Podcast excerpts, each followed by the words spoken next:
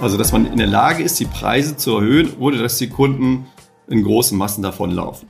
Und das haben einige Unternehmen eben äh, stärker diese Preissetzungsmacht als andere und dementsprechend haben einige Unternehmen äh, weniger Angst vor Inflation und andere müssen das eher fürchten. Willkommen zur heutigen Episode des Scalable Capital Podcast. Bei 2,5 Prozent lag die Inflationsrate in Deutschland in diesem Mai. Das heißt, für Waren und Dienstleistungen, die vor einem Jahr 100 Euro gekostet haben, müssen wir heute 102,50 Euro bezahlen. Unser Geld verliert also an Kaufkraft. In der heutigen Episode schauen wir uns mal an, was bedeutet denn Inflation im Einzelnen für Unternehmen und auch für Anleger. Wo wirkt sie sich wie stark aus und warum ist das so? Darüber spreche ich mit Peter Seppelfricke, Professor für Finanzwirtschaft an der Hochschule Osnabrück. Hallo, Herr Professor Seppelfricke. Ja, hallo Herr Zeitler, vielen Dank für die Einladung.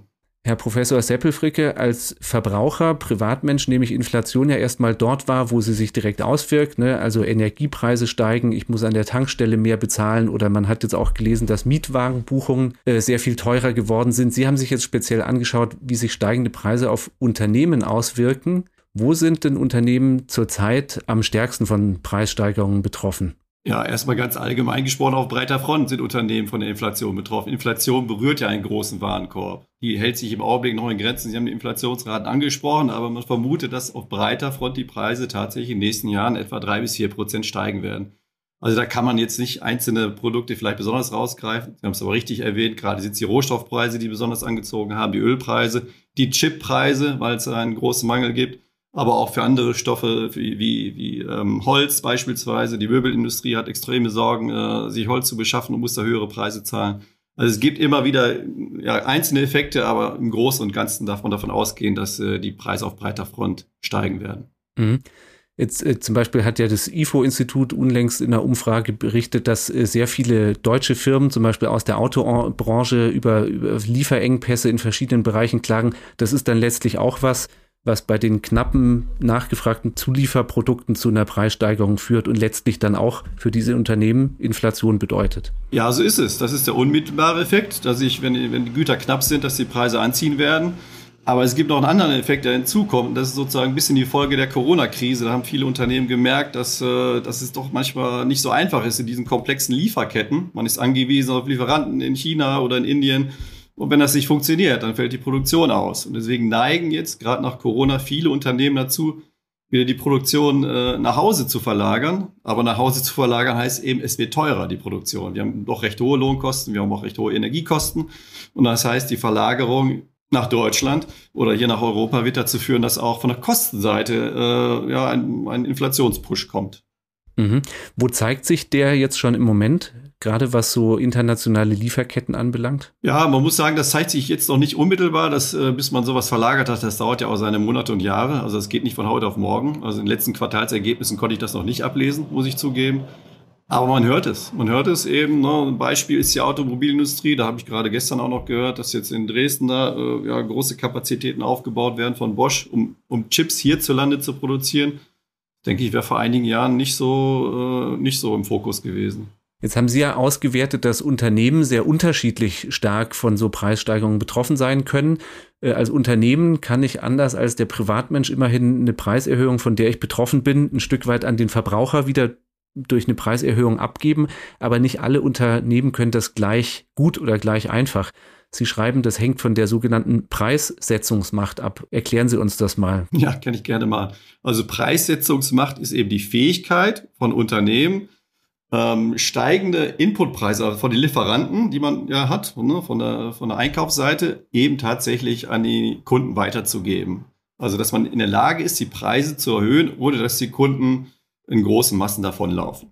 Und das haben einige Unternehmen eben äh, stärker diese Preissetzungsmacht als andere und dementsprechend haben einige Unternehmen äh, weniger Angst vor Inflation und andere müssen das eher fürchten ganz grundsätzlich mal ähm, Preissetzungsmacht hat demnach ein Unternehmen eher dort, wo es ein Alleinstellungsmerkmale hat, wo es nicht äh, mit fünf anderen kämpft, die was relativ Ähnliches machen.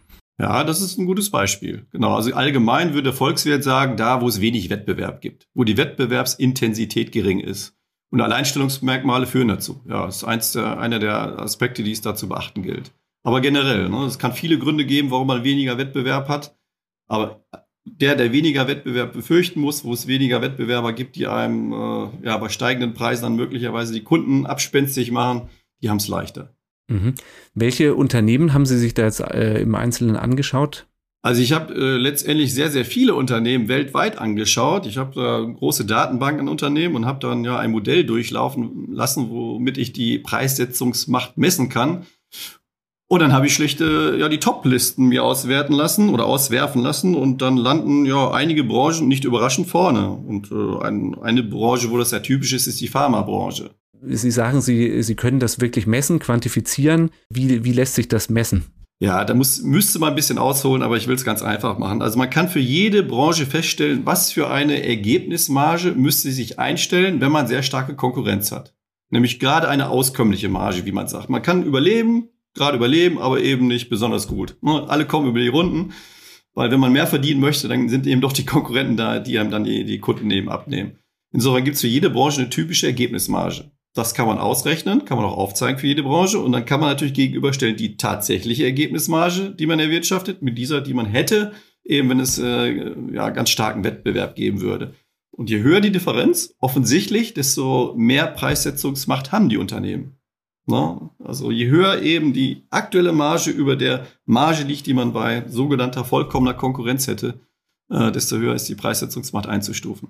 Sie haben jetzt schon beispielhaft die Pharmabranche genannt, in der die Preissetzungsmacht äh, im, generell, sagen Sie, eher stark ausgeprägt ist. Ähm, das liegt woran?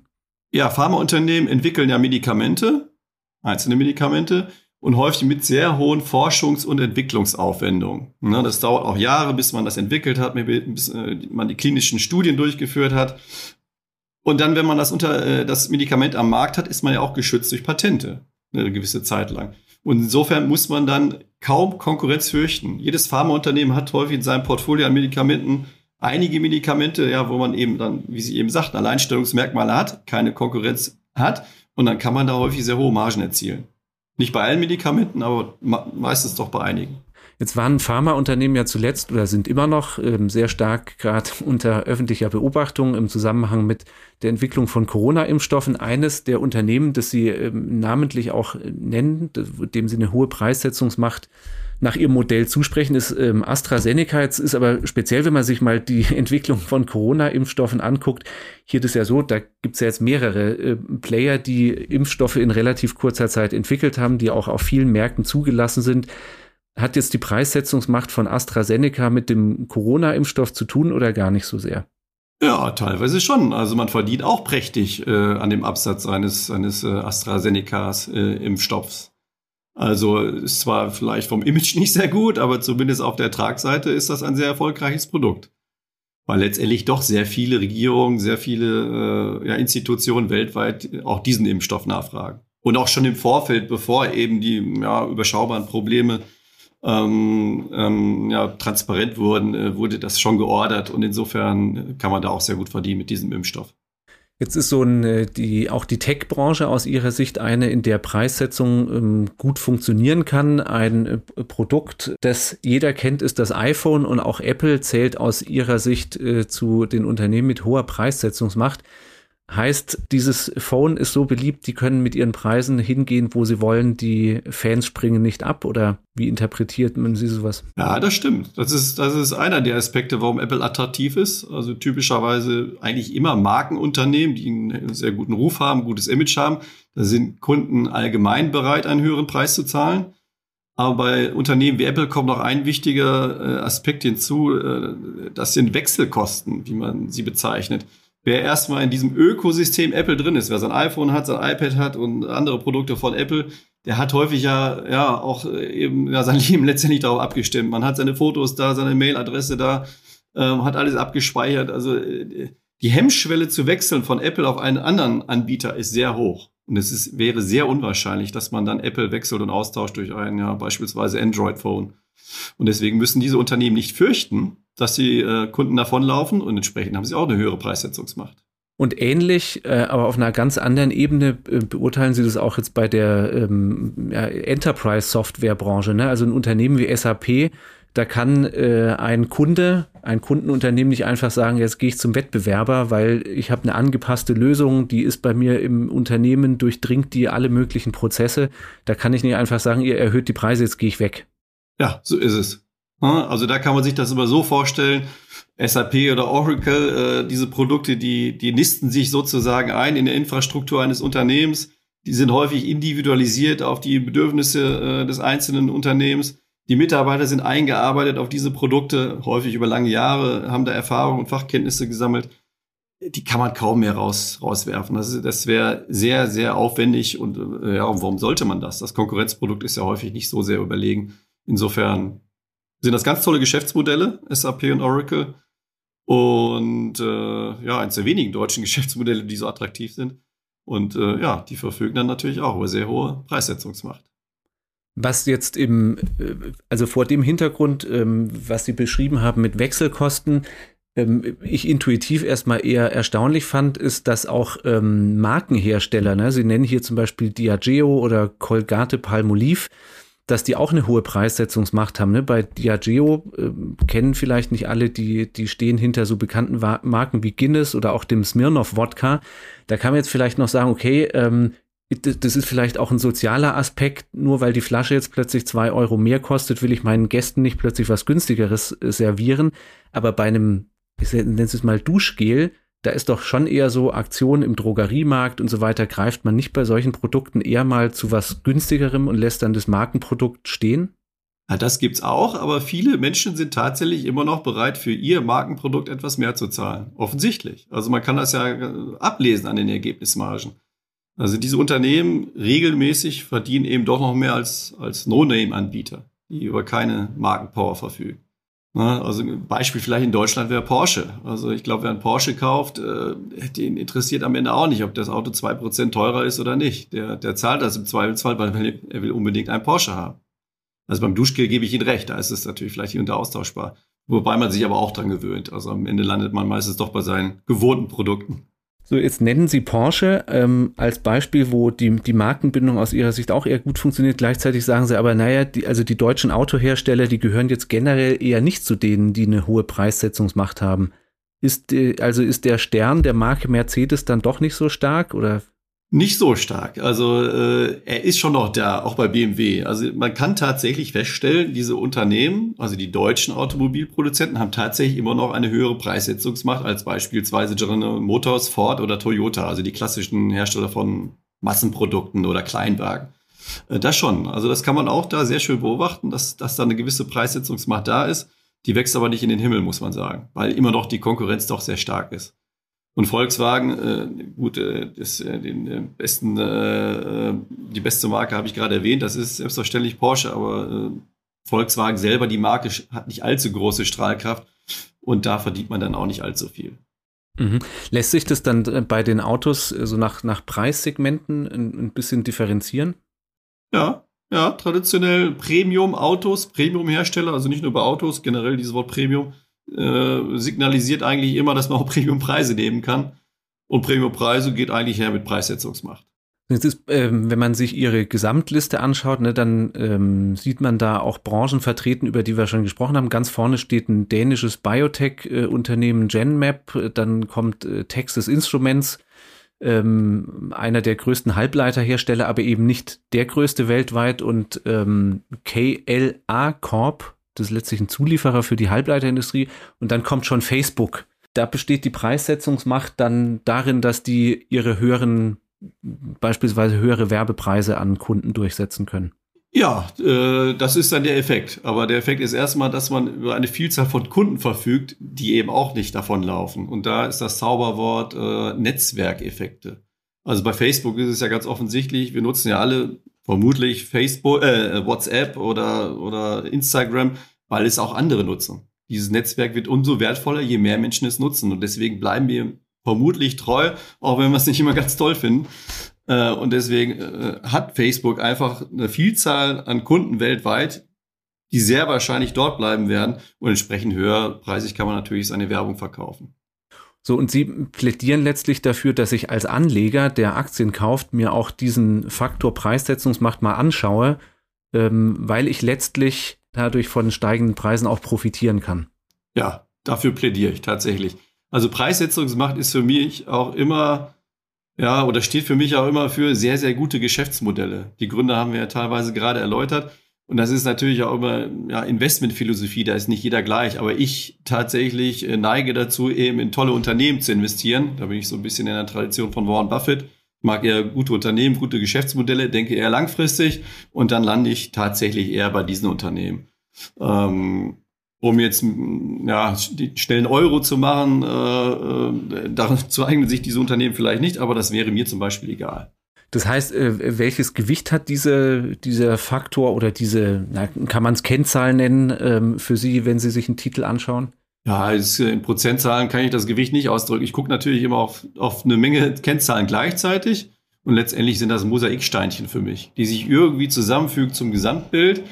Aber am Ende gucke ich selbstverständlich auch noch auf Bewertungen. Also es kann ein sehr gutes Unternehmen sein mit sehr viel Preissetzungsmacht, aber wenn die Bewertung einfach so hoch ist, dann würde ich die in dem Augenblick auch nicht kaufen. Also das muss dann hinzukommen. Eine günstige Bewertung oder eine attraktive Bewertung, gleichzeitig ein tolles Geschäftsmodell und Preissetzungsmacht. Und wenn das alles zusammenkommt, und da gibt es glücklicherweise immer genug Unternehmen, wo das zusammenkommt, ja, dann ziehe ich die in Erwägung. Jetzt, wenn man mal auf ähm, Länderebene schaut, wir haben ja schon ähm, von deutschen Automobilherstellern gesprochen. Sie sagen auch, dass die ähm, Maschinen, der Maschinenbau, der in Deutschland stark vertreten ist, über weniger Preissetzungsmacht verfügt als äh, andere Branchen wenn Sie jetzt so anschaut, dass das Branchen sind, die in Deutschland ja sehr stark sind, ähm, was bedeutet das aus Ihrer Sicht denn mittelfristig hier für unseren Standort? Ja, daraus letztlich ja, leider was ableiten, nämlich dass die deutschen Unternehmen, ja, wie man sagt, eher am Ende des Lebenszyklus sind, sich in Industrien bewegen, eben mit ja, viel Konkurrenz, mit hoher Wettbewerbsintensität und auch nicht mehr stark wachsen.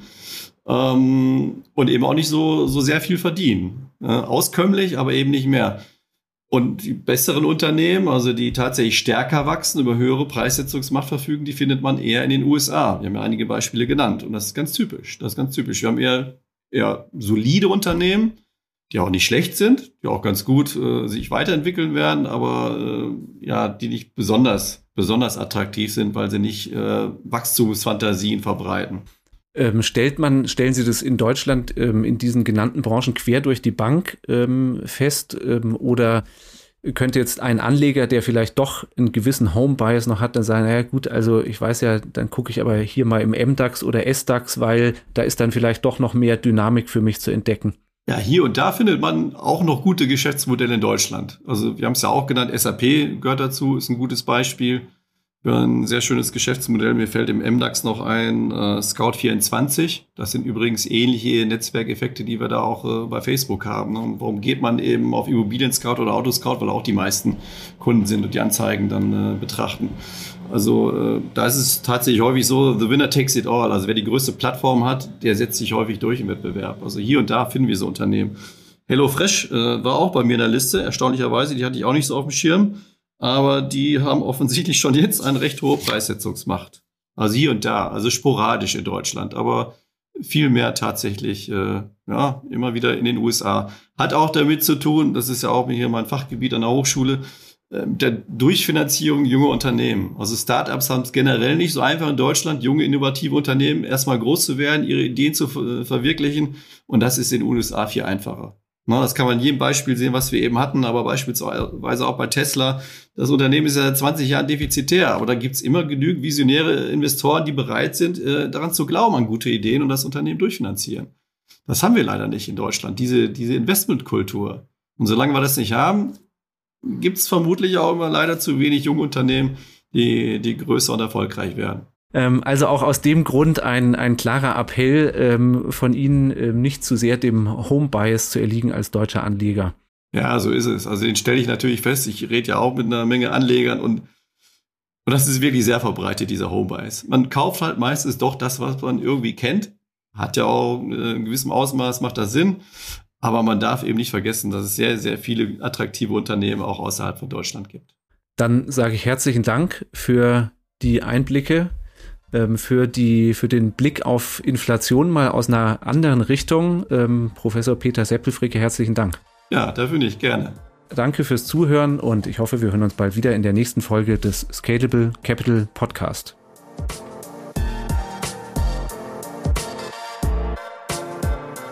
Scalable Capital Vermögensverwaltung GmbH erbringt keine Anlage-, Rechts- und oder Steuerberatung.